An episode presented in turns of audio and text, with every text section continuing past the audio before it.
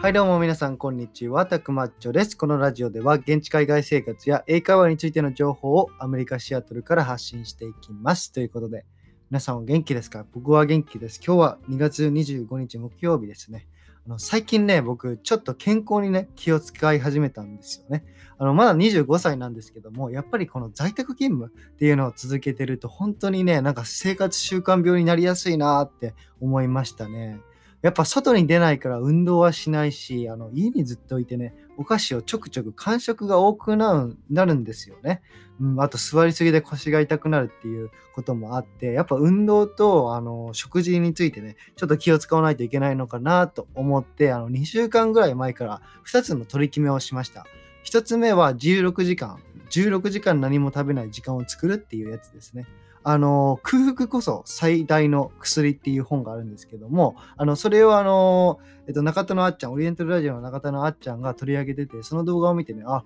あの、16時間何も食べないと、あの、オートファジーっていう現象があの起こるらしいんですよね。そのオートファジーっていうのは、大体まあ、あの全部、すべてを消化するまでに10時間とかかかって、で、残りの6時間でこのオートファジーっていう機能があの発生して、あの細胞が活性化して、なんか老化の予防とか、あの遺伝子の修復とかに、あの役立つっていう現象が起こるらしいので、まあ、16時間ね、これは寝る時間も合わせていいので、例えばあの6時、晩ご飯の6時に食べたら、その日、次の日の朝の10時まであの食べないっていうことをする、まあ、基本的にまあ朝を抜くっていう感じですかね。朝ごはんを抜くっていう感じで、あの、やったら、あの、いいよっていう感じで、で、あの、例外がね、あのナッツ食べていいらしいんですよね。ナッツだけは OK ってことで、あの確かにね、あの16時間最初何も食べないと、もう本当にお腹が空くんですよね。だから、まあ、朝にお腹空いた時とかはナッツ食べて、あのナッツだけは OK っていう感じなので、全然緩い、誰でもできるような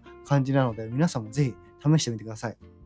で、2つ目がですね、週に3回はランニングですね。まあ、ジョギング、ランニングですね。あの、僕ね、やっぱ、あの、普通に歩くのもいいんですけども、やっぱね、ちょっと走ってみたいなっていう願望がありまして、な、なんかないですか？皆さん。なんか、走ってみて、あの、すごい気が晴れるんですよね。うん。あとめちゃくちゃ達成感なんかありますし、なんか、なんかね、あの、気分のリフレッシュになるんですよね。汗が出ていくことで自分の中の悪質な成分が出る感覚。まあ多分これは幻想でしかないんですけども、そういう感覚に、あの、を持つことができるんで、本当にね、あの、これはちょっと始めようと思って、週に3回ぐらいランニングしてます。僕、高校時代にちょっと、えっと、2年ほど新聞配達をしてたんで、それがもう結構もう走りで行ってたんで、あの、本当にね、その頃の、あの、ことを思い出しながらやって、やっぱ外の気も空気は気持ちいいですね。もうやっぱ在宅勤務なんでずっと家の中にいると本当になんか何でしょう、別に家めちゃくちゃ好きですけども、たまには気分転換で外の空気っていうのもね、あの、めちゃくちゃ、あのー、いいと思いましたね。はい。だからこの2つをね、ちょっとやってみて、2週間ぐらい前からやり始めたんで、ちょっと1ヶ月ぐらい、あの、続けてみて、あの、様子見しようと思います。はい。で、あと前置きが長くなりましたが、今回はですね、前回に引き続き、アメリカでの起業の仕方ということで、あの今回はね、LLC の設立の仕方についてね、シェアしていきたいと思います。あの、LLC は日本で言うと有限責任会社ですね。あの、これね、結構本当に簡単に作れるんですよね。前回の放送でも言ったんですけども、あの先週僕 LLC を自分で設立して、まあ、ちょっと若干のリサーチをしてあのやったんですけども、本当にね、あのもう全部あの無料であの無料で、無料じゃないですね。無料じゃないですけども、あのオンラインでできるんですよね。で、あのお金的にはだいたい合計でね、3万350ドルぐらいかかりますね。だからまあ、日本円にして3000あ3万7000円とか4万ぐらいかかりますね。はい。でですけど、まあ、日本よりはね、だいぶ安くて、あの、やりやすいんじゃないかなと思います。で、これを結構ね、あのー、詳しく流れを説明していきたいと思うんですけども、まず最初にですね、あの、ビジネスライセンスウィザードっていうのをあのやってください。これはね、なんかね、あのクエスチョネアみたいな感じで質問に答えていくんですよね。あのどういうサービスですか？とか、あのインプロイーとか、あの従業員を雇うつもりですか？とか、あの場所は、あのオフィスのロケーションとかはどこですか？っていう質問を答えていくことで、そのその質問によっての、あの、あなたはこれ、この順番でこういうことをしなければなりませんよっていうのが、あの、わかるんですよね。これめちゃくちゃ便利です。このビジネスライセンシング・ウィザードっていうのは、えっと、アメリあのワシントン州の、あの、州のデデパートメントレベニュー、まあ、金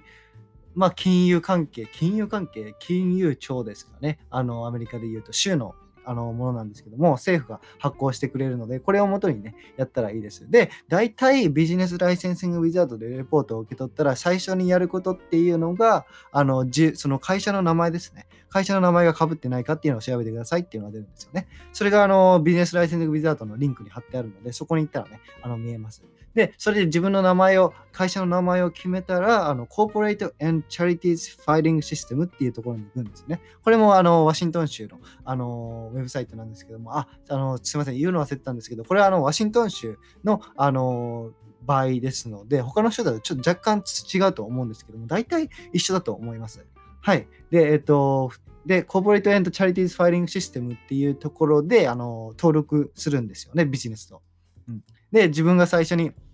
あの、なんどういう形態のビジネスやりますかっていう感じで、あの、前回の放送でも言った個人事業主か、LLC か、それともあの、コーポレーション、えっと、株式会社っていうのを、あの、登録します。で、あの、これもね、本当に簡単で、あの、普通に質問を埋めていくことでね、できるんですけども、若干ね、あのトリッキーな部分っていうのが、レジスタードエージェントっていうやつですね。あの、会社登録するときにレジスタードエージェントっていうのを登録しないといけなくて、これは一体何をするかっていうと、要するにね、あの代表者っていうか、あの例えば外部の人が、あの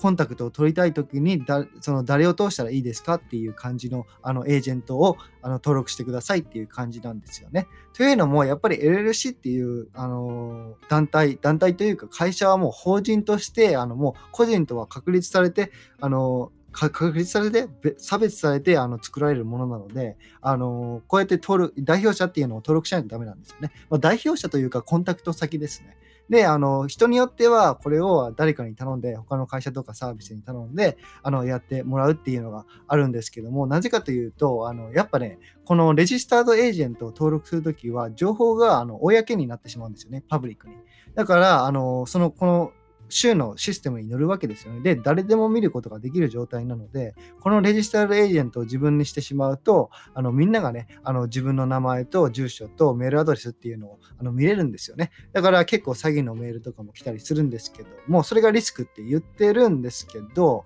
まあね、あのめちゃくちゃビジネスが登録されてるんで、その中で1人を、まあ、名指ししてあの来るっていうのはあのちょっと少ないかなと思いますね。あの僕もね、先週登録して、一件なんか、あのまあ、詐欺じゃないですけども、インシュランスの保険の勧誘のメールが来ましたね。うん、やっぱりこれはあの政府に登録しててあのみんなが見ることができるのであこの人は初めてビジネス登録してるんだなっていうことが分かってで保険会社の営業の人が僕にメールを送ってきましたね。はい。まあそれは無視すればいいんですけどもあの郵便ではね何もまだ来てませんね、うん、だからこのレジスタードエージェントっていうのは自分でなれるんですよね。で登録したらすぐになれるのであの無料でできます。っていうのがあって、あとはね、あのオフィスの住所とかを記入したり、えっと、デュレーション、えっと、この LLC はどのくらいのあの年数とかあのをあのを維持したいですか？とか3年とか2年とか決めれるんですよね。まあ大体あの、まあ、別にいつまでもあの登録してくださいっていうのがあの選択肢であるんですけども、で、えっと、維持費としてはね、あの annual report っていうのをあのやらないとダメなんですよね。提出しないと。で、それが60ドルぐらいかかるので、でもね、やっぱ安いですよね。60ドル。1年に60ドルって考えたら。だから、本当に LLC を登録したときに、あの annual fee、えっと、まあ、年会費というんですかね、まあ、年の登録費っていうのが60ドルぐらいかかりますよっていうところですかね。はい、で、またあの自分のあのコンタクト先をやったあの記入したら、まあ、自分がそのビジネスが何をしますかっていうところなんですけども、そのサービスの種類ですね。をあの選択するんですけども、これはね、あの前回の放送でも言ったんですけども、もう何でもいいんですよね。何でもいいっていうか、まあ、自分のすることに対して、それが、あの法律、合法であることと、まあ、自分のやりたいことをあのやったらいいんですけども、これはね、別に変えれます。なんで、あの別にね、例えば最初に、あ、ちょっと、えっと、なんか、なんでしょうね、あの、ハウス、